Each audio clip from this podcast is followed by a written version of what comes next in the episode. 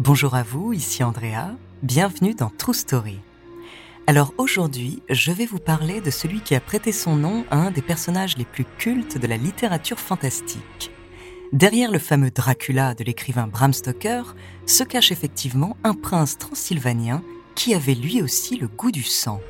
Mais ce tyran sans pitié en a fait couler bien plus que le vampire solitaire. Son nom, Vlad Tsepech l'Empaleur. Sans vous faire mordre, découvrez sa true story.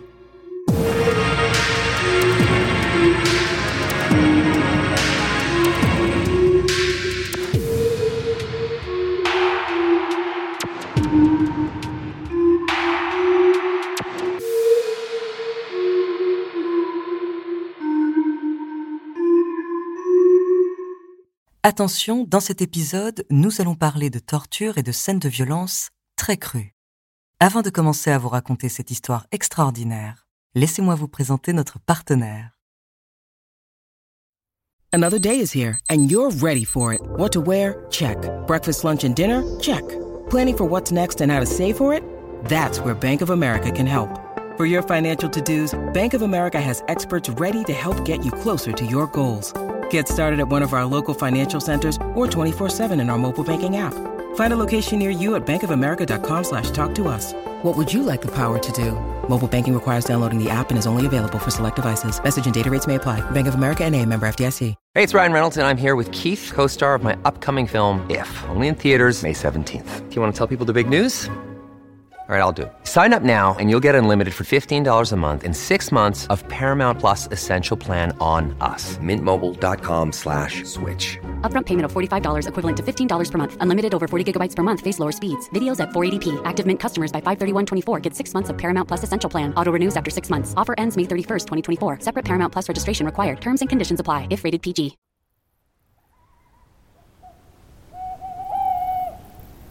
La nuit est noire, la lune est pleine d'un blanc jaunâtre. Elle éclaire d'une lumière blafarde le château de Bran, une grande demeure isolée au bout d'une longue route sinueuse et perchée au bord d'un précipice. C'est là que vit le comte Dracula, un vieil homme à la peau pâle et aux mains froides comme la glace, dont le piège va se refermer sur un jeune Anglais en voyage d'affaires.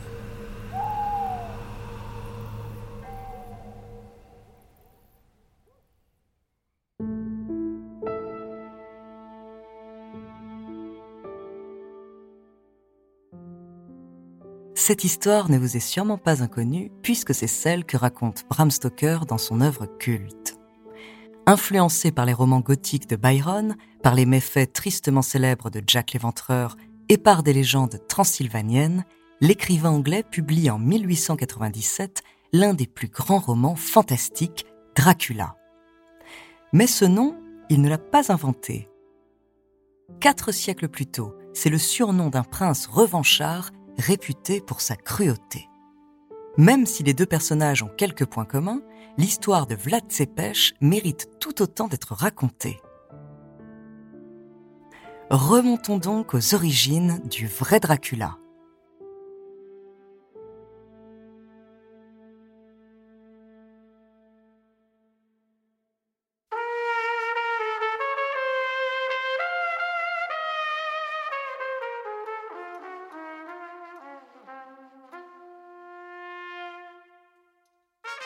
Au XVe siècle, les Balkans concentrent toutes les tensions entre l'Europe de l'Ouest, chrétienne, et l'Empire ottoman, musulman, qui ne recule devant rien pour conquérir toujours plus de terres. La Roumanie en particulier forme le dernier rempart avant la Hongrie, particulièrement menacée par les Ottomans. Sur ces terres perpétuellement ravagées, la principauté de Valachie s'impose comme la seule contrée d'irréductibles guerriers. C'est là que naît Vlad Bassarab en 1431. Son père, Vlad II, est le fils d'un puissant noble roumain, un voïvode, comme on les appelle, qui a toutes les chances d'accéder au trône. Mais le moment venu, il se fait voler la place par son demi-frère. Rempli d'amertume, mais décidé à se battre contre les Ottomans, il rejoint l'Ordre du Dragon, dont la mission est de lutter contre l'invasion ottomane et de défendre la famille impériale hongroise. Ce nouveau poste lui vaut le surnom de Dracul, qui signifie dragon, mais dont la racine ressemble aussi à celle du mot diable en roumain. Pendant plusieurs années, Vlad Dracul va donc protéger les frontières valaques tout en multipliant les tentatives toutes infructueuses de faire tomber son demi-frère.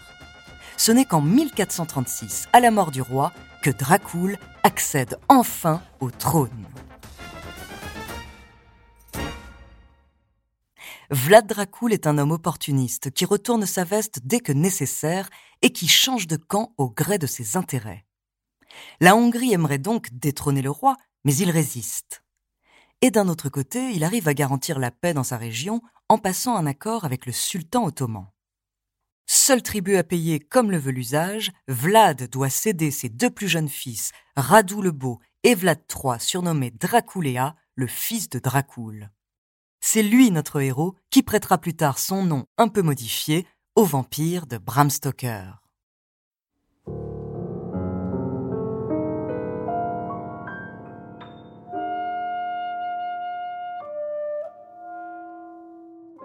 À 11 ans, le jeune Vlad III, ou Vlad Dracula, se retrouve donc pris en otage en quelque sorte.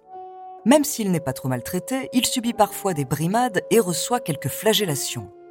Il assiste même à des séances de torture qui sont monnaie courante à l'époque, mais encore plus fréquentes à la cour ottomane. Pendant toute cette période, il cohabite avec le fils du sultan, Mehmed, qui a le même âge que lui et avec qui il s'entend bien. Mais cela ne l'empêche pas, lorsqu'il est libéré après cinq ans de séquestration, de garder une rancune tenace envers les Turcs. Alors que son frère Radou, lui, a choisi de rallier le camp ottoman. Peu après le retour de Vlad Dracula en Valachie, son père se fait tuer. Et l'histoire se répète, puisque comme lui, Vlad voit le trône lui échapper. Il n'arrive à le récupérer que brièvement, mais quelques années plus tard, alors âgé de 25 ans, il revient à l'attaque, encore plus déterminé. Et cette fois, il devient le nouveau souverain et il entend bien garder son pouvoir et se faire respecter, comme il l'écrit dans une lettre adressée aux commerçants de sa région. Quand un homme ou un prince a du pouvoir et du respect dans son pays, il peut maintenir la paix à son gré. Mais quand il n'a pas d'autorité, un autre plus puissant viendra et fera ce qu'il voudra de lui. Pour cela, Vlad Dracula a une méthode bien à lui. À tous ceux qui osent se montrer malhonnêtes ou aller à l'encontre de la justice, il réserve un châtiment impitoyable, il les fait empaler. La pratique est courante à l'époque, mais elle n'en est pas moins cruelle. D'abord on lit les mains des victimes, puis on leur écarte les jambes avant de leur enfoncer un pal, un pieu en bois pointu, dans le rectum. Les pieux sont ensuite levés et on laisse les pauvres suppliciés mourir ainsi. This episode is brought to you by Reese's Peanut Butter Cups. In breaking news, leading scientists worldwide are conducting experiments to determine if Reese's Peanut Butter Cups are the perfect combination of peanut butter and chocolate. However, it appears the study was inconclusive, as the scientists couldn't help but eat all the Reese's. Because when you want something sweet, you can't do better than Reese's. Find Reese's now at a store near you.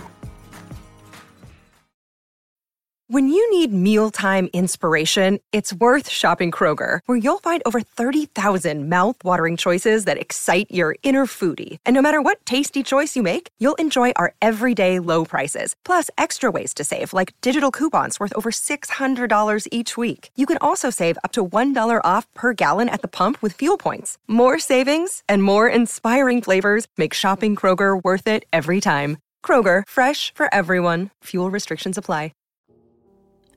Même si Vlad n'est pas le seul à pratiquer l'empalement, son penchant malsain pour ce supplice va lui valoir un nouveau surnom, Vlad Dracula, le fils du dragon, devient Vlad Tsepes, l'empaleur en roumain.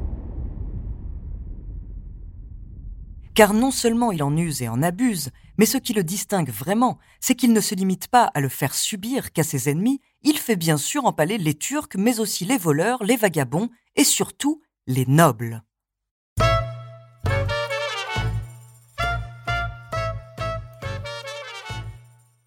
En 1457. Il va d'ailleurs marquer l'histoire roumaine d'un épisode particulièrement violent. Le dimanche de Pâques, il organise un grand banquet. Il invite plus de 200 nobles à faire la fête, manger et danser. Les familles arrivent à la cour pour le déjeuner, l'ambiance est guillerette et on se prépare à un festin. Une fois les invités arrivés, Vlad Tsepes les salue. Puis il leur demande l'air de rien s'ils voudraient être délivrés des souffrances de la vie. Évidemment, tous répondent oui. Immédiatement après leur réponse, les portes se bloquent. Les hommes sont guidés vers la sortie par les soldats de Vlad. Quelques-uns des plus nobles sont torturés, probablement empalés ou brûlés vifs. Les femmes et les vieillards sont exécutés. Le reste des invités est emmené à pied à une centaine de kilomètres pour construire le futur château du souverain. Le chantier durera des mois, mais beaucoup d'entre eux meurent bien avant la fin, épuisés et humiliés.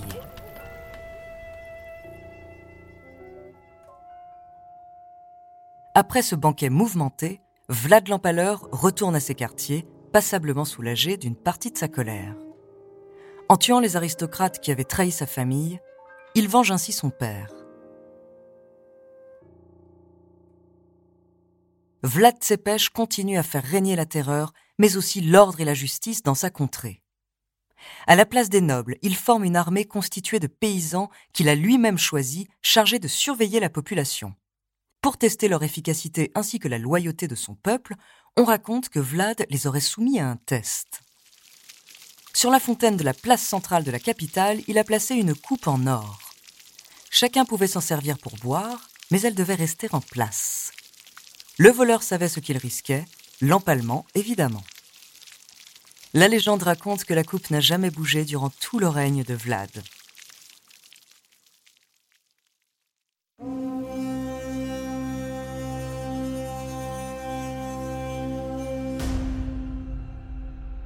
Le souverain, maintenant bien installé, a toujours la même idée en tête, repousser définitivement les Turcs de son pays.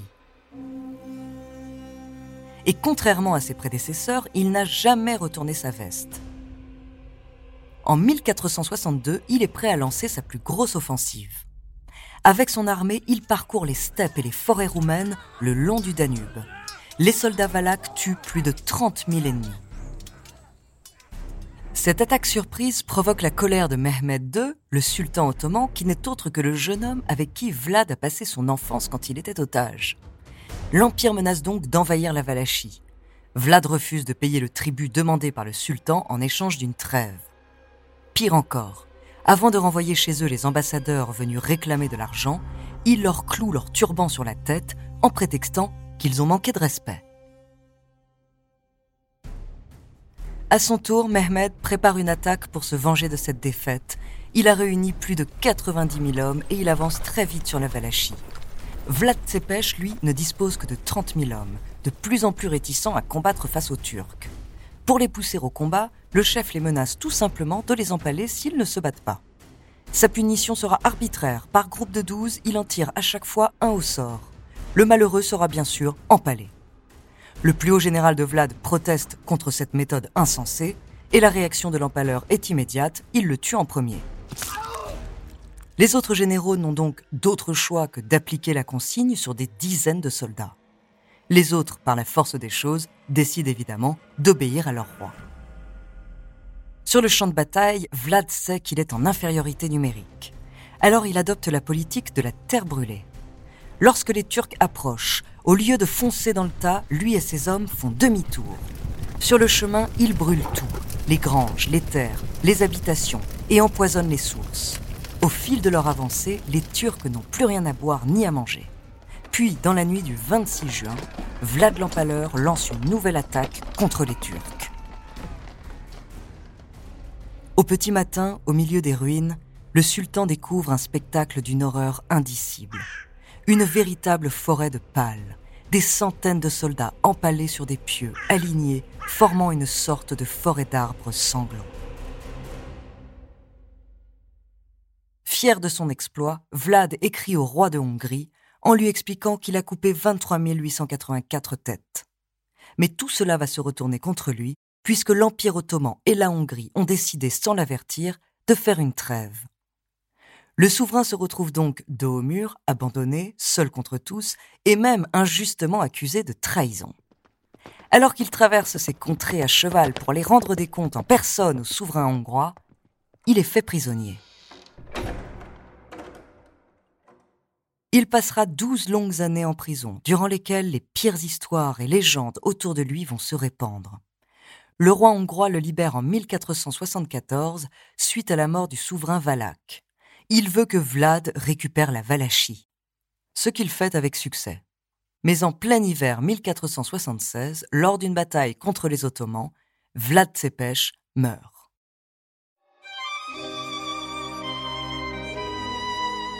Quel lien avec Dracula à part le nom? Eh bien, la légende du guerrier sanguinaire l'a aussi dépeint comme un monstre assoiffé de sang et de chair humaine. La légende a sans doute été exagérée puisque dans certains livres d'histoire, moins hostiles à son encontre, Vlad est aussi dépeint comme une sorte de héros du peuple qui a combattu l'aristocratie trop privilégiée et qui a sacrifié sa vie pour défendre l'indépendance de son pays. Toutefois, selon la légende, aux portes de la mort, Vlad Tsepes aurait été condamné à errer dans le monde comme un mort-vivant.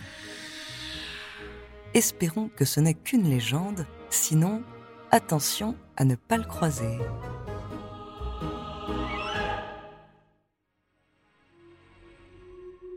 Merci d'avoir écouté cet épisode de True Story. La semaine prochaine, je vous parlerai d'une étrange affaire d'intoxication qui a secoué la France. En attendant, n'hésitez pas à nous faire part d'histoires que vous aimeriez entendre sur votre plateforme d'écoute préférée ou alors via la page Instagram ou Twitter de Bababam. Nous nous ferons un plaisir de les découvrir.